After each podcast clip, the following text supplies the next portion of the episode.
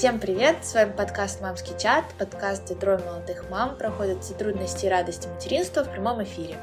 Меня зовут Лиза, и у меня есть сын Лёша, которому один год и семь месяцев. Всем привет! Меня зовут Майя, и моей доченьке Евелине один год и три месяца. Всем привет! Меня зовут Настя, и моей доченьке Стефании один год и три месяца. Приятного вам прослушивания!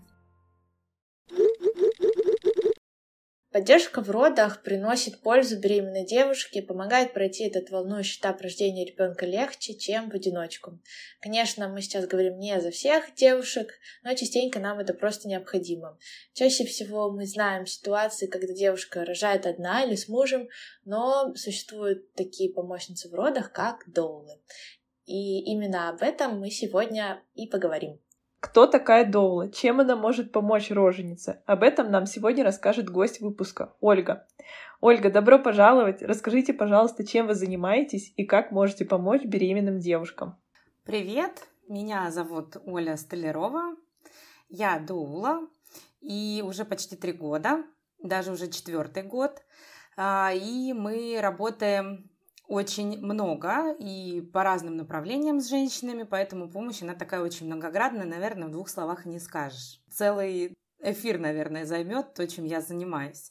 Но если мы будем говорить об определении, да, кто такая доула, это то, что можно найти на просторах интернета. Доула – это помощница, профессиональная помощница женщине в родах, которая помогает ей информационно, эмоционально и физически. Информационно это, как правило, подготовка и поддержка до родов. Физически это то, что мы делаем в родах женщине, да, помогаем. Мы делаем массаж, а, помогаем с дыханием, мы просто банально помогаем встать с кровати, дойти до туалета, если женщина, ну, не, допустим, не на КТГ, да, она свободно передвигается, либо если она на КТГ, мы подставим судно, мы потом это судно уберем, помоем, то есть, ну, по факту выполняем такую роль медсестры-санитарки, да, в этом плане. Поможем всегда подняться, принять удобное положение, попить, поесть, то есть это что-то такое элементарное, бытовое в том числе. Плюс, конечно, это психологическая поддержка, потому что роды – это не только физический опыт, но и часто очень яркий эмоциональный психологический переход от состояния «я женщина» или «я девушка» да, к состоянию «я мама». Это, как правило, очень такая мощная трансформация. Угу, да, ну и вообще это такой очень чувствительный момент. У тебя как будто все твои физические чувства и эмоциональные такие острые. Я помню, я пока рожала, пока в хатках ходила, я несколько раз поплакала, потому что услышала, как там дети плачут. И вот это все так ты остро все воспринимаешь, эти чувства все. Да, на самом деле женщина в родах, она как такой оголенный провод. Именно поэтому крайне важно быть бережной к женщине в родах. И мы знаем, что на потоке, да, когда женщина рожает по ОМС, даже если она рожает с мужем, а, допустим, она не одна, она с мужем, все равно очень остро воспринимаются комментарии, отсутствие внимания, да, или какие-то фразы, брошенные персоналом. И я ни в коем случае здесь персонал винить не могу. А, на самом деле я поменяла свою точку зрения, да, раньше я так очень лихо расписывала эти обвинения, что вот они все выгорели, поэтому они так к женщинам относятся. Конечно, я не исключаю, что есть персонал, который выгорает, а в акушерстве акушерстве на самом деле специалисты выгорают крайне быстро, потому что акушерство – это работа с болью, потому что, да, мы не будем здесь рассказывать про розовых пони, рожать – это больно. И акушерам приходится работать с болью, и если каждый акушерка и каждый врач-акушер-гинеколог да, будет принимать на себя боль каждой женщины, за сутки бывает, что рожает и 30 женщин, то представьте, в каком состоянии эти люди будут находиться. Конечно, они выгорают, либо начинают э, эмоционально отгораживаться от этих женщин, да, чтобы не воспринимать все это крайне остро к себе.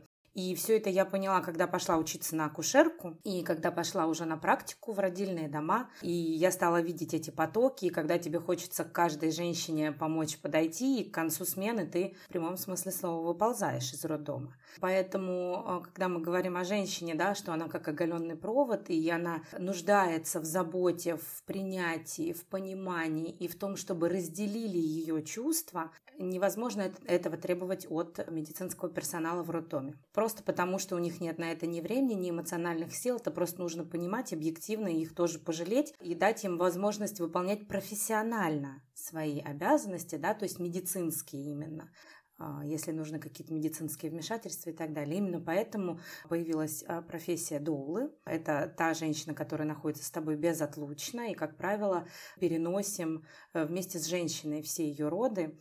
И даже после одних родов, даже если они длились там 30 минут, к примеру, мы приехали на полном открытии в роддом, из роддома выходишь без сил, потому что ты вся была с женщиной, ты... Э, у меня одна Моя клиентка очень классную фразу сказала, она меня до сих пор греет и даже немножко слезы а, вызывает такие умиления. Она сказала, что доула это как молитва, она часть боли берет на себя. Вау. Скажите, пожалуйста, Ольга, а в какой форме доула доносит информацию до роженицы? Допустим, если женщина была настроена на полностью естественные роды, без вмешательств и без обезболивания, так сказать, на мягкие роды, но по ходу процесса поняла, что нуждается в анестезии. Даула может напомнить о планах обойти обойтись без нее и продолжить естественные методы обезболивания, не настаивая на этом? А, ну, смотрите, во-первых, а, я не иду с женщиной э, в роды, если у меня с ней не было контакта до этого, я ее не готовила к родам, да, как э, тоже одна моя коллега выразилась, говорит, мы не девочки по вызову, то есть мы не выезжаем просто на роды, э, мы становимся такими подругами, сестрами, да, для кого-то, конечно, Доула это а, фигура мамы, для кого-то это подруга, сестра, да, ну кто-то такой близкий, потому что общаемся мы, как правило, недель с 20. А, есть, конечно, у меня женщины, которые мне пишут уже, когда у них две полоски на тесте, они говорят, так, вот, вот вы меня там запишите, я там примерно буду рожать там в таком-то месяце. Вот, кому-то нужно сопровождение с самого начала, кому-то там вот недели с 20, да. То есть, ну, представьте, за 20 недель, конечно, мы уже становимся подругами, и я этих женщин готовлю к родам. Я даю, ну, конкретно я, да, я даю доступ к своему курсу. Все доулы работают по-разному, кто-то выезжает, там есть несколько встреч с женщиной, я даю доступ к своему курсу онлайн, плюс я нахожусь всегда на связи. Я женщину к родам готовлю, да, то есть мы обсуждаем разные вещи, мы обсуждаем в том числе медикаментозное вмешательство, мы обсуждаем естественные способы обезболивания, мы определяем, что для нее будет являться идеалом в родах, да, и при этом мы всегда обсуждаем, что есть такой неоспоримый факт, что роды всегда идут не по плану. Всегда. Как бы вот, э, чтобы вы там не рисовали себе, всегда что-то будет идти не по плану. Я не говорю, что категорично по-другому, да, там планировали естественный род получится обязательно кесарево или наоборот, хотя и такое тоже было, да, но всегда будет какой-то фактор, который мы не сможем предусмотреть. И еще я всегда своим женщинам говорю, что о том, как вы будете проживать роды, вы узнаете только в родах. Потому что ощущения, которые женщина испытывает в родах, мы не испытываем больше в обычной жизни. Поэтому сейчас на берегу, не зная, что будет у нас в родах, мы можем хотеть рожать полностью естественно, да, без эпидуральной анестезии и так далее. Но я всегда женщин прошу оставить такую себе маленькую сносочку, что если вдруг в родах вы поймете, что не справляетесь по любым причинам, и захотите эпидуральную анестезию, то это тоже нормально. Поэтому, когда мы уже находимся непосредственно в родах, да, и в какой-то момент мы применяли там э, не медикаментозные способы обезболивания, в какой-то момент женщина говорит, знаешь, Оль, как бы все, я на этом заканчиваюсь, я хочу эпидуральную анестезию. Я могу попробовать, да, предложить еще какие-то варианты обезболивания, давай сходим в душ, а давай вот там э, сменим позу, а давай сейчас вот попробуем эфирные масла, давай попробуем что-нибудь еще. И если в течение пяти схваток, а это очень такой э, яркий показатель такой, да, пять схваток, потому что это, э, ну, примерно плюс-минус время выработки эндорфинов, которые являются природными обезболивающими, да, там примерно 15 минут. А если женщина в течение пяти схваток сказала, что, знаешь что, задвинь свои вот эти все естественные способы и давай зови анестезиолога, то, конечно, я не буду ни в коем случае наставить, потому что это роды женщины данной конкретной, и она их будет проживать так, как хочет она, а не так, как хочу я. Когда я своих женщин готовлю, знаете, как эпидуральная анестезия, это не хорошо и не плохо. Это просто медицинское вмешательство, которое помогает либо наладить какие-то моменты в родах, да, потому что иногда бывает, бывают к ней показания, она нужна, и либо они бывают по психологическим показаниям, потому что я как клинический психолог, да, знаю, что в роды, и как мама четверых детей, которая там уже четыре раза побывала, да, и уже у меня стаж почти 300, даже уже чуть больше детишек, которых я сопроводила, которых я встретила, да, в этом мире. Я могу сказать, что в роды мы идем не просто как, ну, тело, да, как физическая какая-то оболочка. в роды мы еще тянем с собой свою психологию. И очень часто психологические моменты, которые мы можем забыть, да, они для нас сейчас не являются какими-то актуальными, они в родах могут всплыть. Мы не можем тащить за собой вот этот психологический багаж, потом оставить его возле дверей роддома, сказать, ты вот здесь побудь, я пойду быстренько рожу, потом вернусь, и мы с тобой дальше продолжим. Не получится. Мы несем это в роды, и в родах иногда, особенно когда мы испытываем дискомфорт, да, какую-то боль, болезненное ощущение, когда мы чувствуем себя уязвимыми, а женщина в родах чувствует себя очень уязвимой, поверьте, потому что там, ну, я думаю, что вы это прекрасно знаете, да, поскольку вы там уже тоже были, женщина приходит к незнакомым людям, она приходит в медицинскую организацию, в больницу, очень многие женщины впервые оказываются в больнице, когда идут на свои роды, она оказывается полностью голая, перед чужими людьми. Это крайне уязвимая позиция, крайне.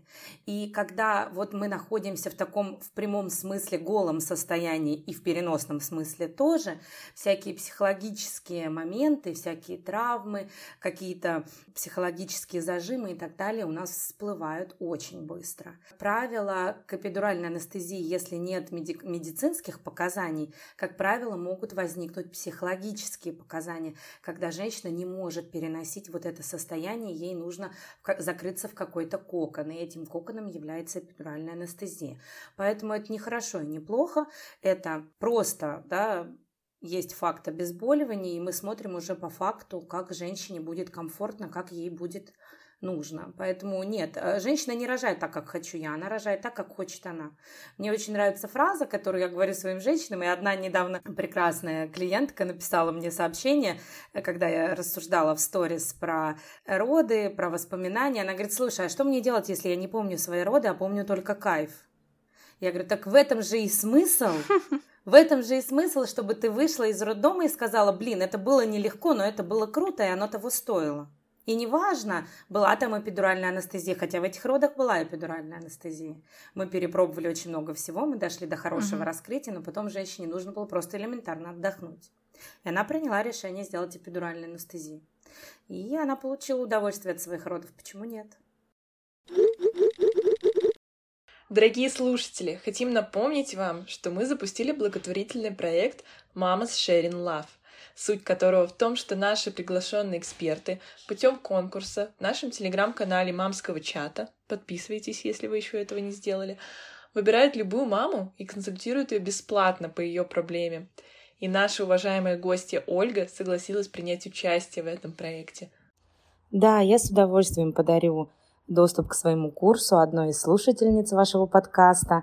А, в моем курсе разбираются все темы, начиная от изменений в беременность, а, родами, физиологией родов, а, заканчивая послеродовым восстановлением и грудным скармливанием. И надеюсь, что это будет очень такой полезный подарок, который поможет женщинам рожать легче получать от этого удовольствие и видеть красоту в этом процессе. Ольга, спасибо вам большое. Это очень крутой подарок, который, я уверена, поможет как беременным, будущим мамам, так и уже состоявшимся, которые только еще в начале пути, и им нужно что-то вспомнить, а возможно что-то и узнать новое. Условия участия в конкурсе будут в описании к выпуску, а также в телеграм-канале. Всем удачи! А нужно ли иметь какое-то специальное медицинское образование чтобы стать доулой, или нужно для этого пройти какие-то Я курсы? вот еще бы хотела, можно дополню к этому вопросу? Вот вы сказали про зажимы психологические, да, которые могут у женщины возникнуть, она может о них узнать только приближаясь к родам, да, что я не готова там раскрыться, как-то лежать в этих откровенных позах.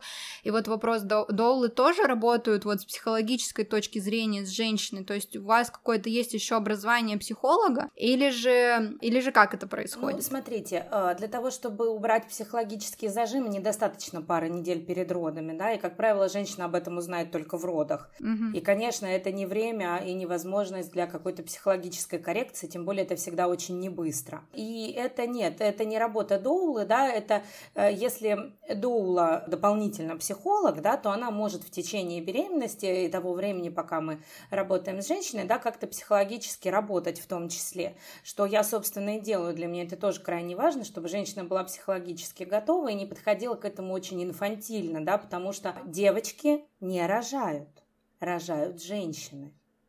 Это нужно помнить. Когда женщина идет в роды из позиции девочки и хочет, чтобы здесь была рядом мама и ее спасали, mm-hmm. ну, как бы она будет избегать родов, избегать боли, и, как правило, такие роды не увенчаются какими-то приятными воспоминаниями потом, да. Что касается образования доулы, доулы не медицинский работник, она не оказывает никаких медицинских услуг, она не делает никакие инъекции, не ставит диагнозы, не назначает лекарства, не делает никаких медицинских манипуляций в родзале, да, она просто партнер в родах, каким мог бы быть муж подготовленный, да, только такой более профессиональный. Для того, чтобы быть доулой, достаточно закончить курсы. Вот, сейчас таких курсов на самом деле не особенно-то и много. Два курса закончила я, я вообще любитель задваивать. Курсы я сначала одни доульские курсы закончила, потом я решила, что мне этого мало, я пошла на другие. Вот, закончила институт перинатальной поддержки и сертифицировалась, и сейчас я в ассоциации профессиональных доул, да, для меня это крайне важно быть в сообществе профессионалов, как и я, и, собственно, мой сертификат доульский, он котируется и в Америке, и в Европе, потому что ассоциация профессиональных доул аккредитована а, Европейской ассоциацией доул и американской в том числе. Вот для меня это крайне важно. Это если мы просто говорим про доул, да, если мы будем говорить конкретно про меня, то мне оказалось этого мало, поэтому я вот сейчас в этом году заканчиваю акушерск... Э, медицинский колледж акушерское дело. Вот, и уже из доулы я стану индивидуальной акушеркой. Но это совершенно не обязательно, да, для доулы. Для доулы достаточно быть эмпатичной, иметь желание женщине помогать, проработать свои роды и свои травмы для того, чтобы не переносить свой опыт на других женщин и чтобы этих женщин не спасать. Потому что когда мы идем в чужие роды, а, а это чужие роды, мы не знаем эту женщину, ну как бы полностью, да, все ее психологические какие-то моменты, ее историю. Нельзя судить о книге по одной главе. И то, что вот мы общались на фоне беременности, мы совершенно не знаем ее как человека. Нельзя идти в ее роды и наносить ей там добро, причинять, да, наносить пользу и причинять добро. Мы должны следовать за женщиной. У меня были женщины, которые хотели полностью медикализированные роды, хотели хотели, чтобы их индуцировали, потом индуцировали, в смысле запустили, да, стимулировали, потом сделали эпидуральную анестезию и так далее, чтобы это было быстро и безболезненно. Ну, почему нет? Такие женщины для меня не являются какими-то женщинами там особенными или второго сорта, или недоженщинами, нет. Это их выбор, это их тело, это их ребенок, они делают такой выбор. Мне самое главное, чтобы этот выбор был осознанный. То есть, чтобы женщина понимала, что она делает. Очень яркая была история, когда э, ко мне пришла женщина во вторых родах, и она хотела плановое кесарево сечение. А она хотела, чтобы я присутствовала на плановом кесаревом сечении. Я стала спрашивать, почему. Она говорит, у меня было первое кесарево. Говорю, ну, это совершенно ничего не значит. Сейчас прекрасно рожают естественно. Она говорит, нет, вы не поняли, я боюсь рожать. И первое кесарево у меня тоже было именно по этой причине. И сейчас у меня тоже будет кесарево. Но судьба распорядилась по-другому. У нее роды начались преждевременно, 35 недель, отошли воды, она попала совершенно не в тот роддом, в который она планировала. В этом роддоме ее посмотрели и сказали, что на таком сроке и при тех данных, которые у нас есть, пускать ее в кесарево сечение небезопасно для ребенка, и она будет рожать естественно. Я приехала к ней на естественные роды, она прекрасно родила, чудесно.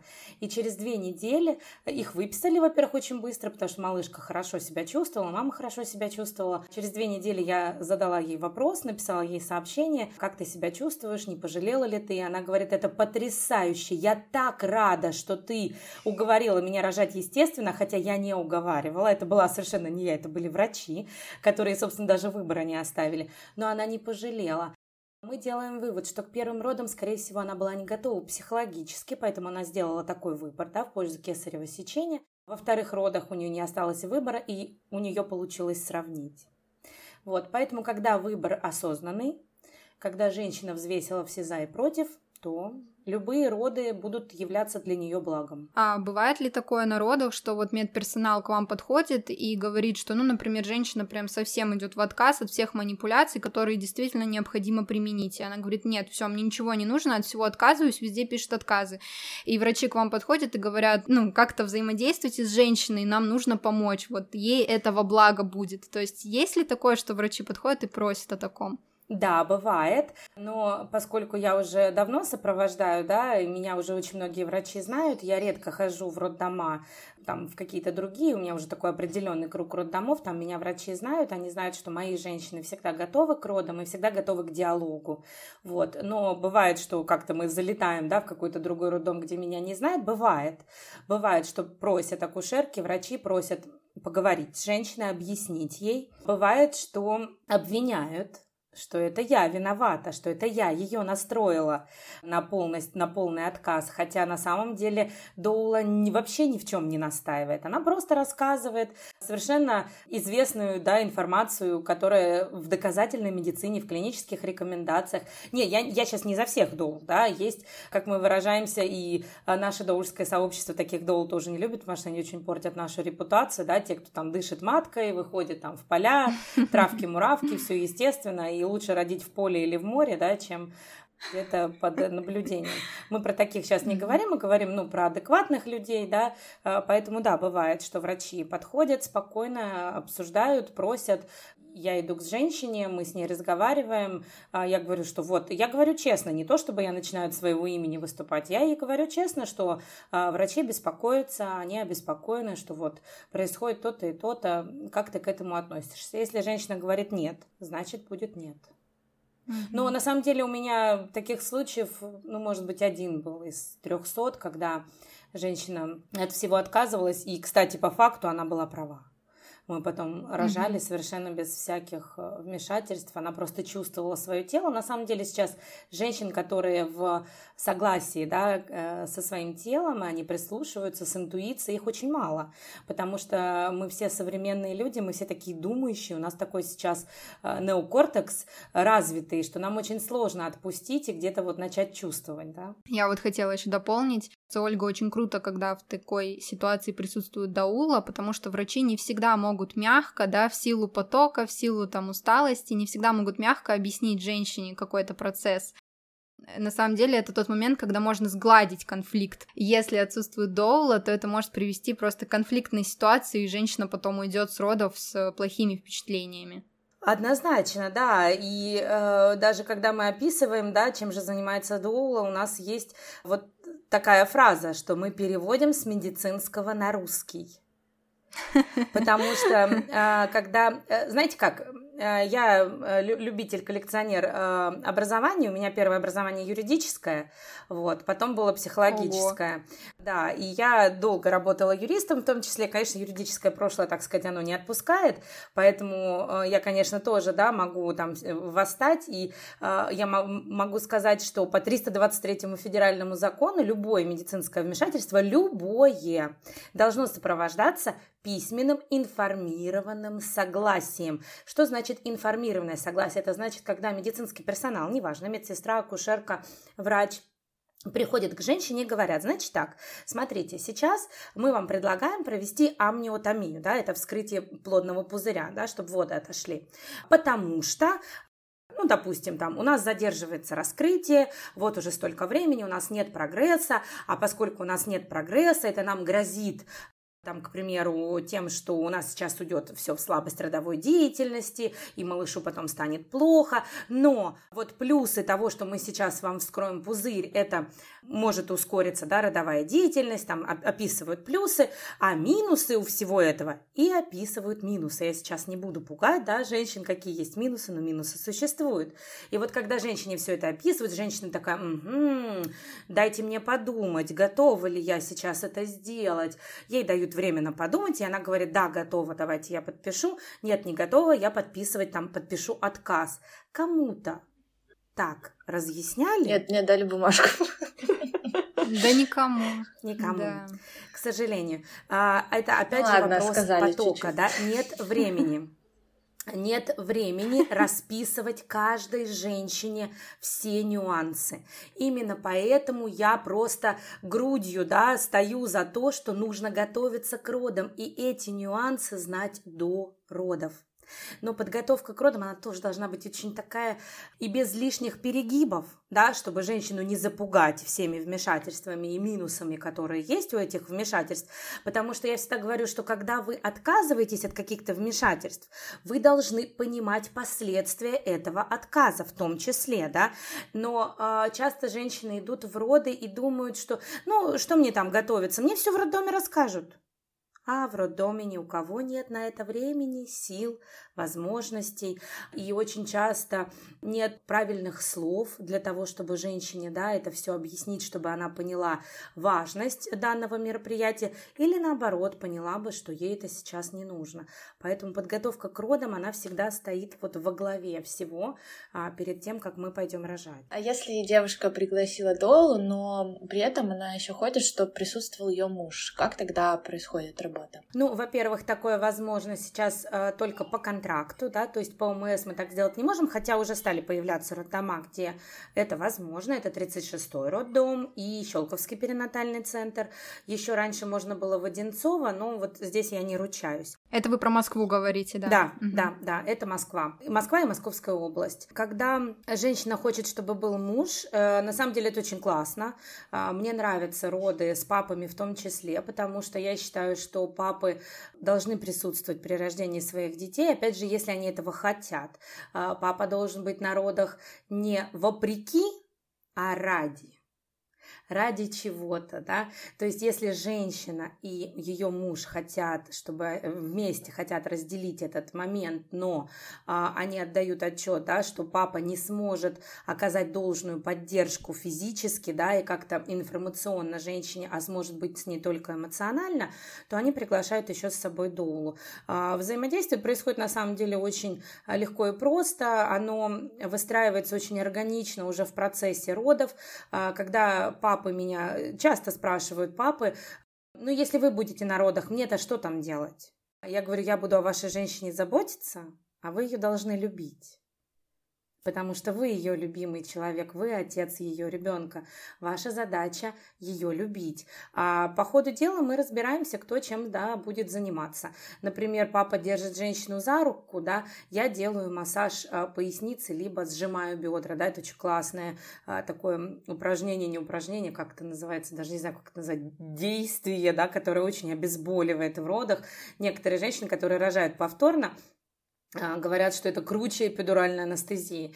Вот. Либо наоборот, да, потому что у меня была женщина, которая рожала 8 часов, и которой 8 часов надо было зажимать бедра. Ну вот, чтобы вы понимали, да, это делается двумя руками. С одной стороны, да, на, на одну сторону, на бок, да, как бы на таз женщины с боков мы кладем руки, либо кулаки, либо раскрытые ладони и с силой на схватку давим. Прямо с силой. Вот представьте, 8 часов. Ну, конечно, один человек не может это делать, да, потому что, ну, как бы ты через пару часов уже просто упадешь, а ей это нужно было беспрерывно, не было вообще перерыва. Ей это очень помогало, и она хотела, чтобы это продолжалось, чтобы это не останавливалось. Мы с мужем просто друг друга меняли, да, то есть сначала это делала я, потом это делал он, потом мы с ним делали это одновременно. Он давил на один бок, а я с другой стороны нажимала. А у меня была женщина, которая рожала 10 часов, и ей нужен был 10 часов массаж поясницы. Вот, э, там в этих родах у нас был не муж, а, но была ее близкая подруга, э, и мы с подругой друг друга постоянно меняли. И, а это была ночь, мы периодически отключались по очереди там, да, сидя, вот, но мы постоянно, постоянно делали массаж. Поэтому, конечно, это очень классно, когда есть такой тандем, да, мама, папа и доула, которая помогает я еще всегда обращаю внимание, что обычно в таких родах доула заботится не только о женщине, но о паре, потому что это их момент, да, доула никоим образом не влезает. Она, конечно, на, ну, как бы разделяет с ними опосредованно этот прекрасный, да, момент, вот, но она ни в коем случае не влезает в их атмосферу. И если вдруг я в какой-то момент вижу, что мужу и жене им нужно там даже побыть вдвоем, они там, ну, о чем-то секретничают, я иногда даже оставляю их, выхожу из род родзала. И говорю, что вы тут пообнимаетесь, поцелуетесь, особенно когда у нас только-только запускаются роды, и нам нужен окситоцин. Вот, ну, мало кому удобно это делать при постороннем человеке, да, там пообниматься, поцеловаться как-то. Поэтому я говорю, что вы тут вот, ну, там, помилуйтесь, поцелуйтесь, а я подожду за дверью. Я стою под дверью родбокса, жду какое-то время, чтобы они провели время вдвоем. Поэтому всегда очень органично получаются подобные роды. Они действительно очень крутые. Вы бы видели фотографии с этих родов. Это просто буря эмоций, потому что я всегда снимаю видео и фотографирую. И это вот папы с восторженными глазами, это мамы в слезах, обнимающие только-только рожденного ребенка, да, который еще в смазке, в крови, еще пуповина торчит отовсюду. Пара, они вместе, вот рождение вот этой новой семьи, да, новых ролей, они э, ну, потрясающие, они всегда наполнены эмоциями, и их очень даже приятно потом пересматривать. Я даже пару фотографий всегда сохраняю для себя. Ольга, а вот у вас в описании профиля в запрещенной сети Инстаграм стоит название гипнодоула. Объясните, пожалуйста, что это значит? Да, объясню. Есть э, такая история, как гипнороды. Наверняка многие слышали, э, благодаря Регине Тодоренко, по- по-моему, она рожала, да, по-моему, Регина Тодоренко рожала гипнороды с Настей Ивановой, в смысле, готовилась у нее. На самом деле этот метод придумала Мэри Монган, э, потрясающая доула и акушерка. Сейчас она, к сожалению, уже умерла, она уже такая старенькая была, ну вот недавно сравнительно, она американка. Она родила троих детей, и старшую дочь она рожала там в 60-х, по-моему, годах. А, тогда акушерство было кошмарная и мрачная. Женщины рожали э, в сумеречном сне, то есть под опиоидными э, обезболивающими, да, то есть по факту в таком наркотическом опьянении. Детей тащили щипцами, потому что мама была никакая, да, но считала, что это типа благо, что женщину обезболили, она тут боли не чувствует, ребенка достали, как бы все вообще отлично. А, Мэри родила так свою старшую дочь и уехала из роддома и поняла, что ей вообще не понравилось, и она вообще даже не поняла, как она стала мамой, а, и она стала искать способы, как можно рожать иначе. Следующих детей она уже родила дома. Напомню, в Америке это легально, да, в России это нелегально. Для медицинского персонала женщина может рожать дома, но медицинский персонал не имеет права присутствовать и оказывать ей помощь там, ну, не, исключая скорую. Вот. А остальных детей она рожала уже дома с поддержкой а, индивидуальной акушерки, с поддержкой доулы, с поддержкой своего мужа. И в том числе она э, нашла вот этот способ э, гипноза в родах.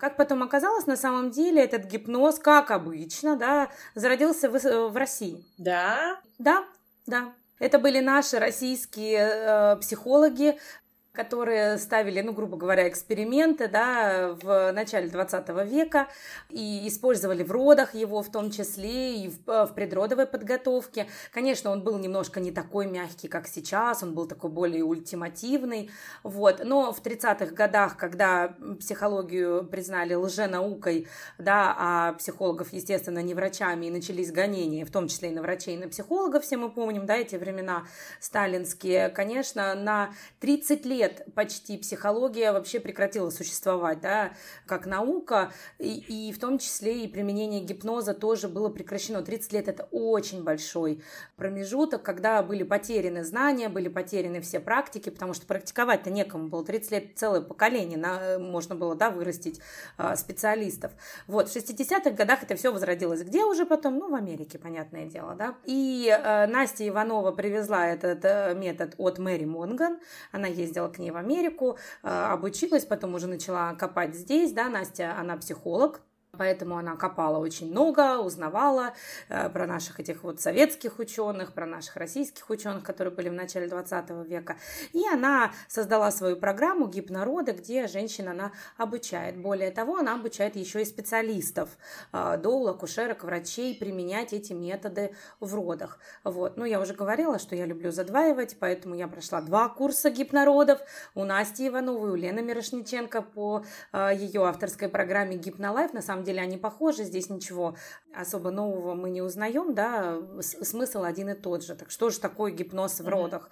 Mm-hmm. Это не Кашпировский, там никто, никто там... вот так часами не делает Нет, нет, ни, ни часами, ни маятником, никакие ни цыгане, ни пин-код от карточки вы тоже не расскажете. Вот, а жаль, да? Вот.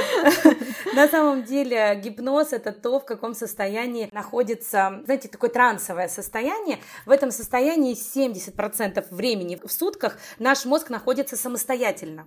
Если вы ездите за рулем, вы наверняка замечали, вот вспомните свои первые дни за рулем, как вы ехали. Вы не могли слушать музыку, вы были сосредоточены, вы не, не могли участвовать в разговоре с э, пассажирами. Какие разговоры? Вы что, я же тут еду, да, да вцепившись в руль. Как вы ездите сейчас по знакомому маршруту? Иногда бывает доезжаете даже... Да, даже не заметили, как доехали. Вроде ехали, ехали и доехали, да? Так вот, вот это называется транс водителя. Вы ведете машину по знакомому маршруту в трансе, а все остальное делаете осознанно. Разговариваете по телефону, ну, я надеюсь, на громкой связи, да, не держа тут, э, соблюдая все правила. Разговаривая с пассажирами, слушая музыку, открывая, закрывая окно, комментируя тут всяких там оленей, да, которые там где-то выскакивают и подрезают. Вы все это делаете уже осознанно, а вот ведете вы машину в трансе. Тем не менее, вы реагируете на светофоры, да, вы реагируете на пешеходов, то есть у вас все это сохранено. Вспомните, когда вы ездили в общественном транспорте и э, засыпали, в студенчестве в основном такое было, да, засыпаешь и на своей остановке просыпаешься, думаешь, о, как я! А на самом деле вы не спали, а находились в трансе. А сознание ваше слушало в это время остановки, и ровно когда зазвучала ваша остановка, оно вас пробудило, да, от этого транса, и вы mm-hmm. вышли. Точно так же мы достигаем транса в родах, когда женщина расслабляется, ее тело расслабляется, а ее сознание перестает участвовать в этих процессах, потому что роды это естественный процесс, да, который управляется той самой нервной системой, которая отвечает за пищеварение, за кровоснабжение, за дыхание. Мы же не контролируем осознанно, да, эти процессы, они происходят сами по себе. Так вот, роды, они там же. Просто пищу перевариваем и дышим мы как бы всю жизнь, а рожаем мы как бы не всю жизнь и даже не каждый день, да. Слава богу. Поэтому для нашего тела это нечто такое, возможно, да. Вот, поэтому для нашего тела это что-то такое а, необычное. И поскольку я уже говорила, да, что мы все очень думающие, наше сознание пытается контролировать этот процесс, потому что это очень глобальный процесс, который запускается в нашем mm-hmm. организме. Так вот, наше сознание, наш неокортекс, он наоборот вредит родам, он тормозит роды. И для того, чтобы нам разделить наше тело и наше сознание, чтобы оно не тормозило, мы используем гипноз. Это мягкий гипноз, мягкий транс, в который женщина погружается сама доула, ну или любой другой специалист, акушерок, акушерки иногда обучаются, да, этому тоже, она просто сопровождает женщину, она ей помогает вот прямо сейчас погрузиться. Есть три уровня гипноза, есть поверхностный, средний и глубокий уровень. Ну, есть еще сомнамбулический, но мы его вообще не э, рассматриваем, потому что туда в основном уходят люди, ну, с психическими отклонениями, заболеваниями. Э, это то, откуда человек не может вынырнуть, то есть, ну, это такая раненая психика, да. Вот. Э, у обычного человека есть три уровня. Поверхностный уровень, средний уровень, глубокий. До глубокого дойти на самом деле сложно, здесь должно быть много практики, но вот уже на среднем мы достигаем гипноанестезии.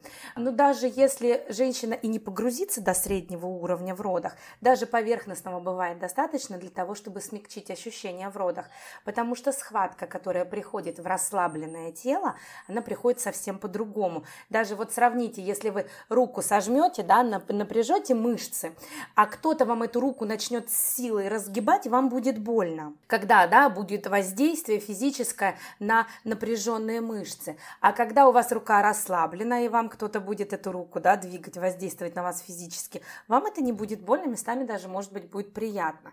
Вот. Именно поэтому гипноз в родах, он не отключает сознание женщины ни в коем случае. Вот. Э, он просто дает возможность телу расслабиться. Ну, чаще всего, конечно, немногие женщины могут прям глубоко погрузиться как-то, э, на самом деле, редко. Нос э, нам очень помогает э, в прелиминарном периоде, да, в таком подготовительном, когда уже есть схватки, но это еще не роды. И в этот момент нужно максимально много отдыхать. А отдыхать не получается, потому что хочется начать рожать головой, хочется начать контролировать, а где же у меня там, а какие у меня схватки, какая там регулярность, а где у меня сейчас какие ощущения. Вот нам вот это все нужно убрать и просто отдохнуть. И, как правило, девочки, да, э, я записываю свои, ты, да, гипноз гипнотические, то есть это э, гипнозапись, гип, гипномедитации, ну, она длится примерно 15 минут.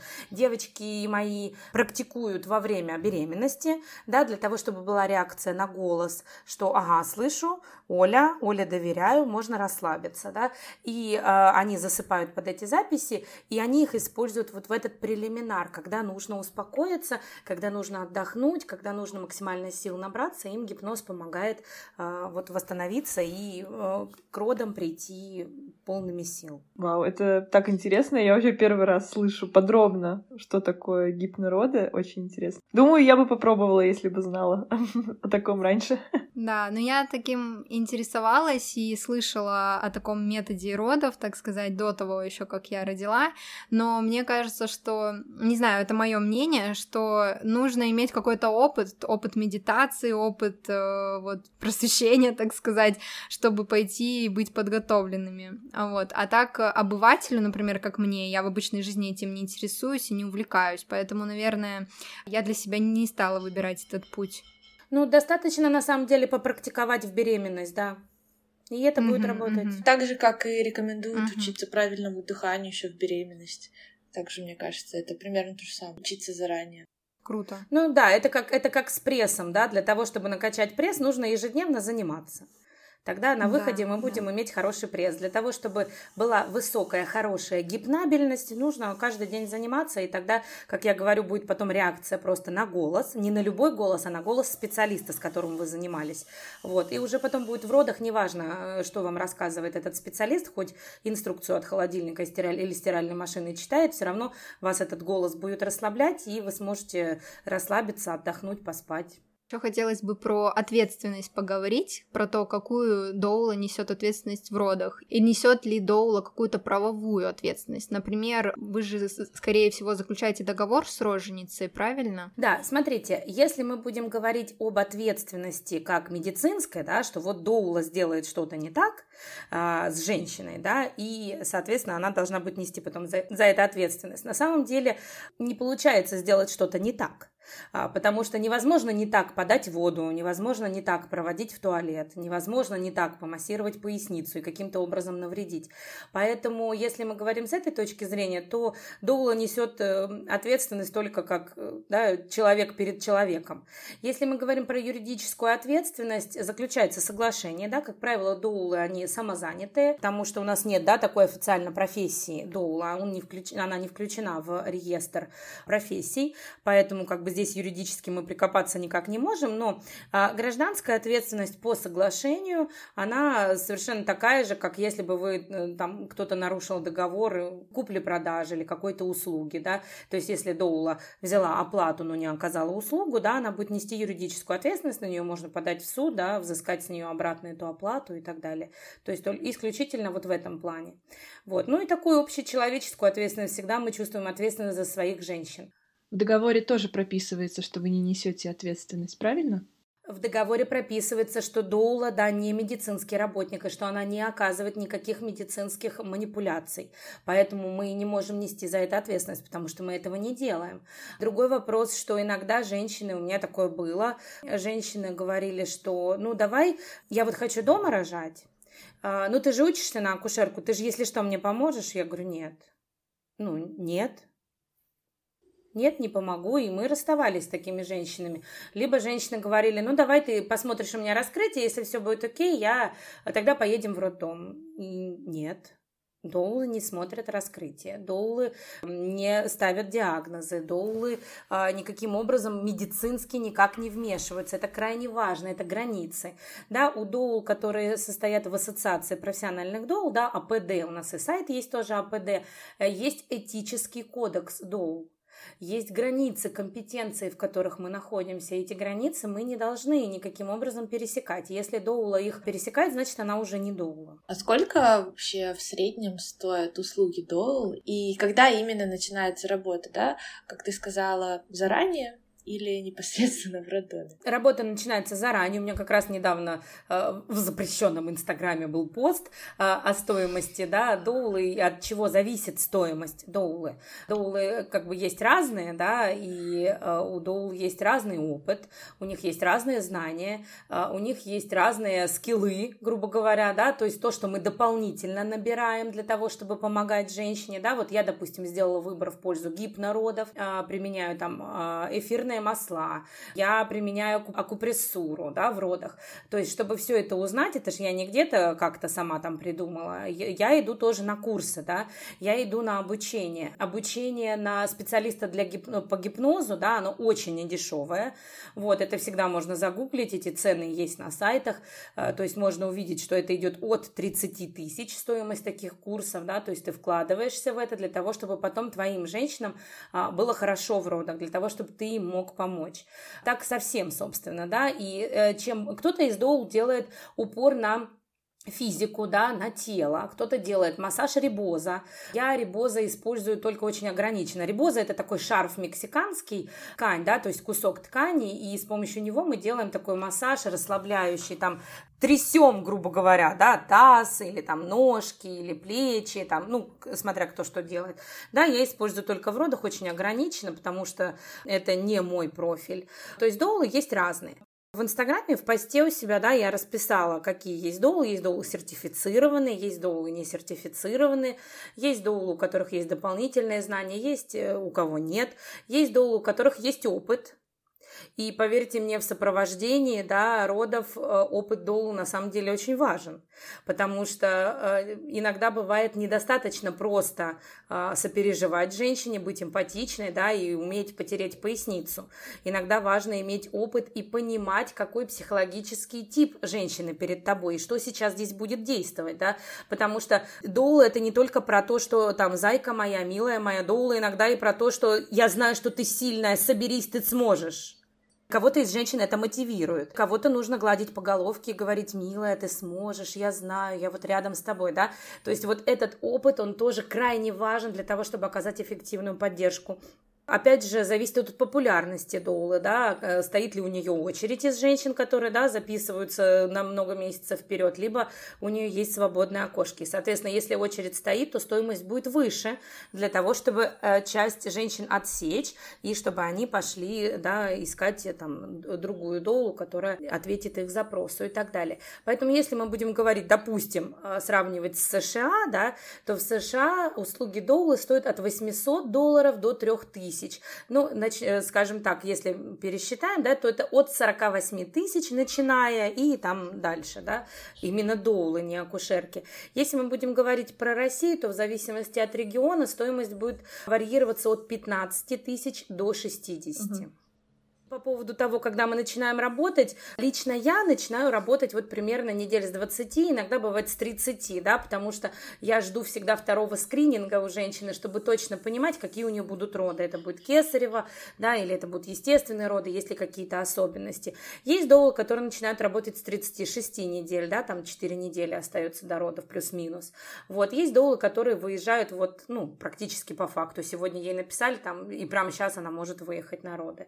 Вот, я, я так не выезжаю, мне так не получается, потому что у меня много-много месяцев вперед расписано. И бывает, бывает крайне редко, я называю это судьбой, когда женщины просто влетают в мою жизнь, и мы как-то так пересекаемся, переплетаемся. А, бывает, но редко такое. Ольга, я знаю, что еще некоторые доулы помогают роженицам после родов наладить грудное вскармливание. У вас это входит в услуги или это какая-то отдельная у вас услуга? И вообще, помогаете ли вы с этим вопросом?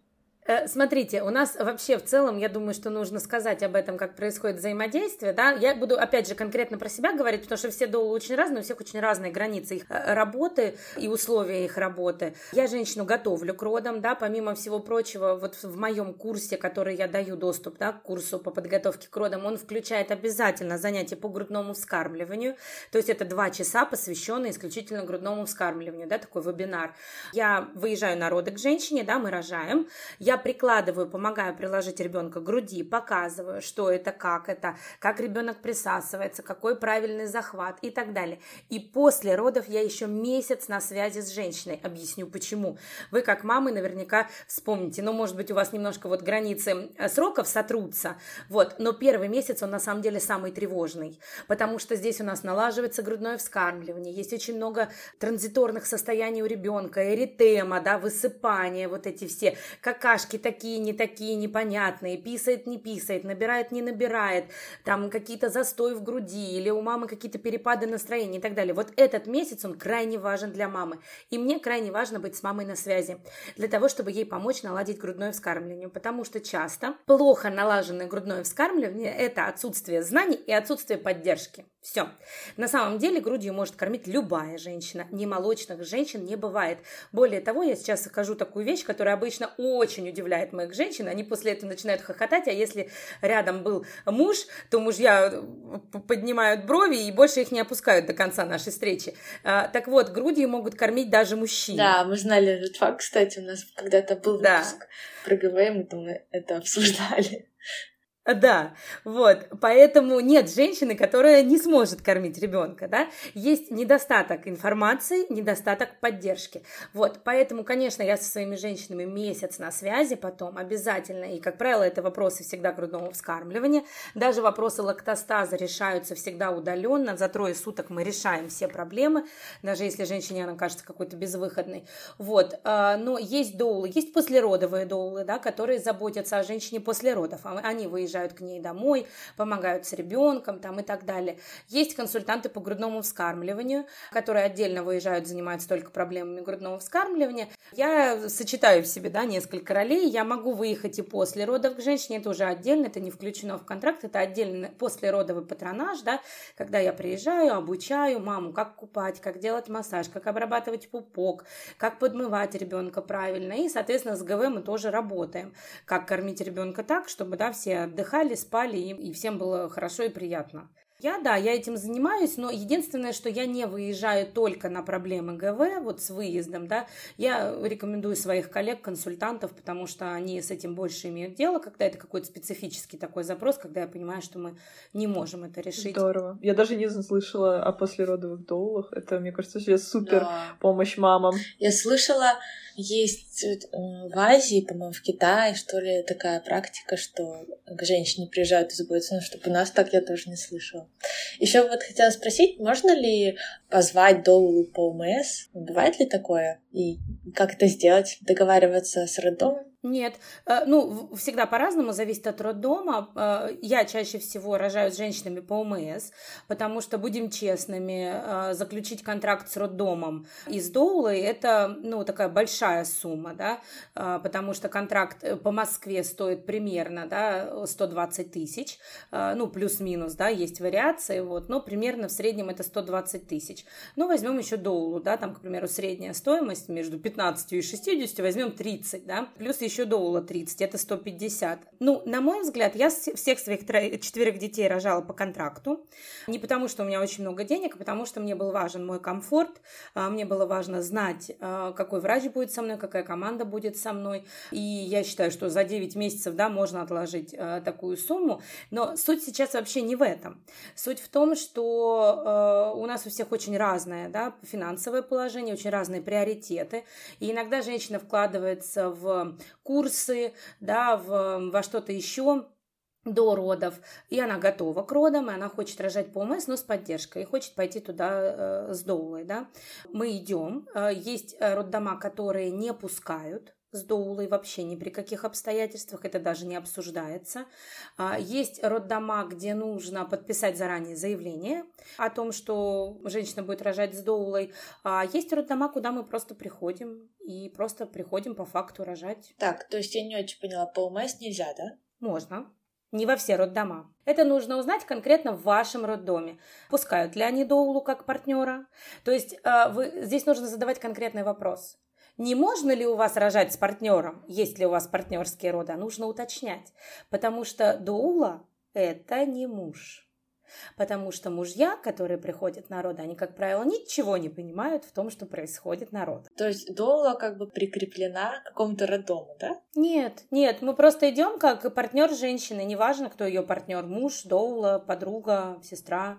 Угу мама. А где найти доулу бесплатно? То есть по ОМС есть ли какие-то, может быть, э, сайты благотворительные или что-то вроде того, где ты можешь зайти и найти, да, вот женщину, доулу, которая готова на благотворительной основе с тобой пойти на роды? Нет, э, смотрите, сейчас то, что мы обсуждали, да, это э, роды по ОМС, в смысле женщина идет рожать по ОМС, вот, но с доулой mm. она заключает uh-huh. контракт, она ее услуги оплачивает. Да, uh-huh, вот, uh-huh. то есть это не по контракту с роддомом, да, а когда мы говорим о доуле, которая э, благотворительно пойдет, э, на самом деле, смотрите, работа с женщиной, да, занимает очень много времени, да, это подготовка, плюс для того, чтобы доула смогла прийти как партнер в роды, она должна сдать анализы. Это госпитальный комплекс ВИЧ, сифилис, гепатита, это флюорография, и это, да, ну, на злобу дня, это ПЦР. ПЦР это вообще не дешевая история, бесплатно их сейчас сдать нельзя, минимум это две с половиной тысячи. ПЦР должен быть 7 дней годности, да, 7 свежести его. В некоторых роддомах 3 дня. То есть доула до родов будет сдавать, соответственно, какое-то количество ПЦРов, чтобы попасть к женщине. А поэтому, когда мы говорим о доуле, которая бесплатно пришла бы на роды, да, это э, такая история, ну, скорее утопия. Вот, потому что для того, чтобы прийти на роды, да, доула потратит очень много денег, она должна получить. Плюс я верю в, скажем так, возврат энергии, да, доула затратит очень много энергии, даже если мы опустим какие-то материальные вещи на сопровождение родов, это не может быть бесплатно. Но многие доулы, которые только обучились в доульской школе, да, на доульских курсах, они начинают сопровождать либо совсем бесплатно, либо есть donation, да, такая оплата по сердцу. Поэтому э, можно воспользоваться услугами такой доул. Нужно понимать, да, что это доула, которая э, не имеет еще никакого опыта, но на самом деле лучше такая, чем никакая. Плюс еще, что мы можем, о чем мы можем говорить, это волонтерство.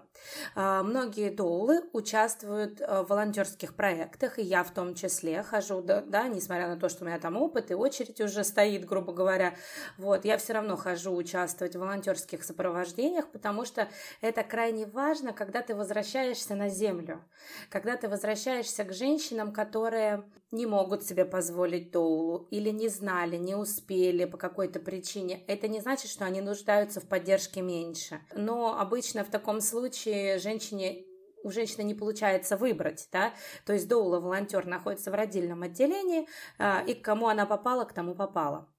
Допустим, я, да, я нахожусь еще, помимо всего прочего, в штате роддома э, Московской области в перинатальном центре, вот, и у нас есть так называемое дежурство. Один раз э, в месяц э, каждая доула выходит в родильное отделение и помогает одной женщине просто по ОМС, просто бесплатно, да, сопровождает ее роды. А как вы выбираете? Просто там в рандомную палату заходите? Обычно так и бывает, да. Мы заходим либо рандомно, либо мы приходим к э, акушеркам на пост, и они уже сами говорят, какая из женщин, по их мнению, нуждается больше в поддержке.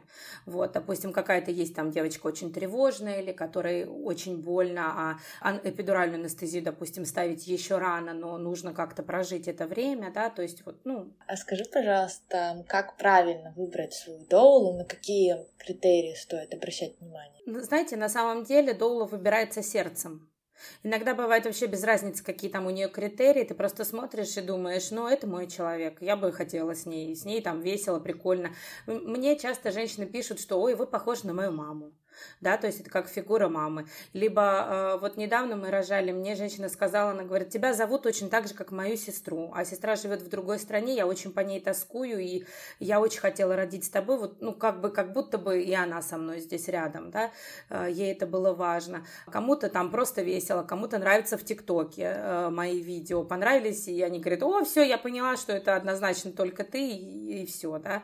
А кому-то нравится честность, моя коллега, допустим, честно рассказывает, сказала однажды, что она проспала роды и просто не слышала звонков от э, женщины и мужчины. Она рассказала об этом в сторис, абсолютно честно, э, ну, потому что как бы, как shit happens, со всеми, да, бывает, вот, и... Э, Ужас, мне, наверное, было так неловко. И, а, нет, она успела в итоге там на потуги приехала, да, но она говорит, я а. даже не знаю, я, говорит, я не понимаю, как это произошло, вот, но она об этом абсолютно честно рассказала в сторис, не побоялась, что там женщины скажут, а, мы больше к этой доуле не пойдем, она может проспать роды.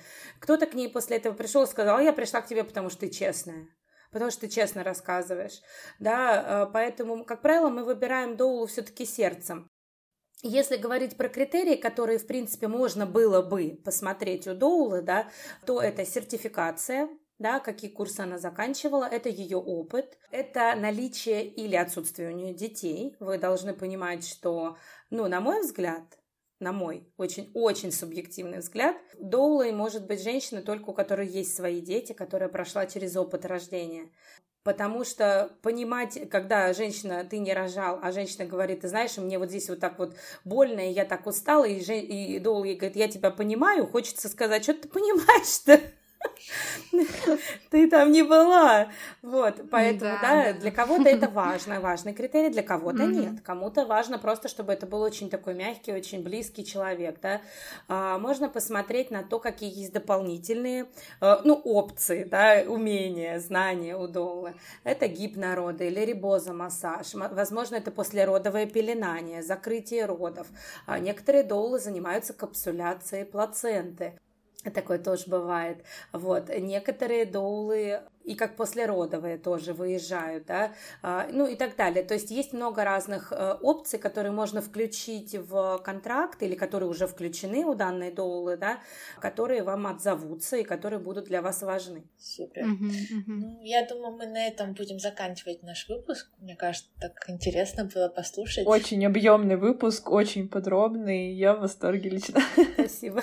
Информация огонь. Угу.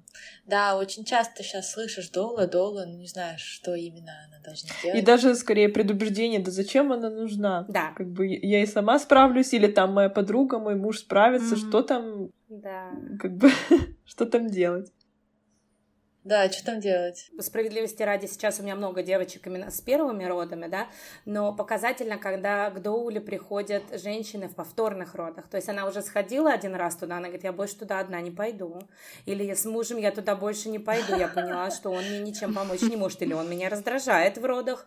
Да, у меня были женщины, которые впервые позволили себе не финансово, а внутренне разрешили себе позаботиться о себе в родах в-третьих, в-четвертых.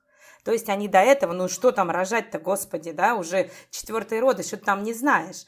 И она говорит, нет, я решила, что я хочу Хочу получить удовольствие от родов, хочу, чтобы обо мне позаботились, что я этого достойна.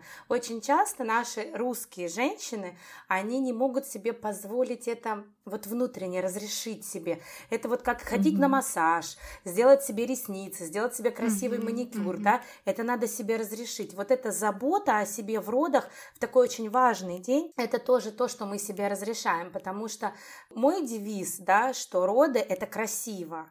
И когда меня пытаются пытаются переубедить. Я говорю, ну смотрите, можно смотреть на а, окно, да, ну, прилетела стая птичек, а, значит, и все это окно в какашках птичьих, все в разводах, вот, а там за окном Альпы, и там очень красиво. И можно стоять, смотреть в это окно и сфокусироваться на вот этих птичьих какашках, а можно расфокусировать свой взгляд и увидеть сзади Альпы. Так вот, что вы хотите в своих родах, как вы их хотите прожить? Забыть потом, как страшный день, вспоминать, что там была диарея, рвота, вам совали во все места пальцы, катетеры и так далее, или что это было, ну, на самом деле здорово, это был классный опыт, потому что это не просто какой-то день, это не какое-то медикализированное событие, это день рождения вашего ребенка, и вы его никогда не переиграете, вы его никогда не поменяете. Следующие роды... И будете потом каждый год вспоминать. Да, и следующие роды это будут роды другого ребенка.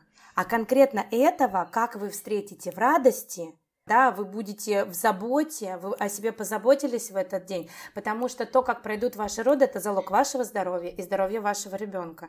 К этому нужно очень ответственно подходить. Да, я думаю, у многих еще стоял вопрос, э, да, за что вообще платить, да, доулам, то есть там сумма-то все-таки не маленькая зачастую. И вот сегодня, я думаю, мы в нашем выпуске дали огромный такой полноценный ответ, что стоит за этими деньгами, какой труд, какое количество курсов, опыта и любви на самом Это деле правда. к женщине. Туда приходит только по любви. Да, спасибо большое, что сегодня была с нами. Очень было интересно все послушать. Спасибо. Спасибо большое, что пришли к нам в гости. Дорогие слушатели, спасибо, что дослушали сегодняшний выпуск до конца. Оценивайте, пожалуйста, наш подкаст, пишите отзывы и комментарии, это очень важно. Также, дорогие слушатели, теперь, если вы хотите поддержать наш проект, наш подкаст, вы можете подарить нам любую сумму. Ссылка для перечисления доната находится в описании к выпуску. Спасибо вам большое. Помните, что вы самая лучшая мама для своего малыша. Пока! Пока! Пока!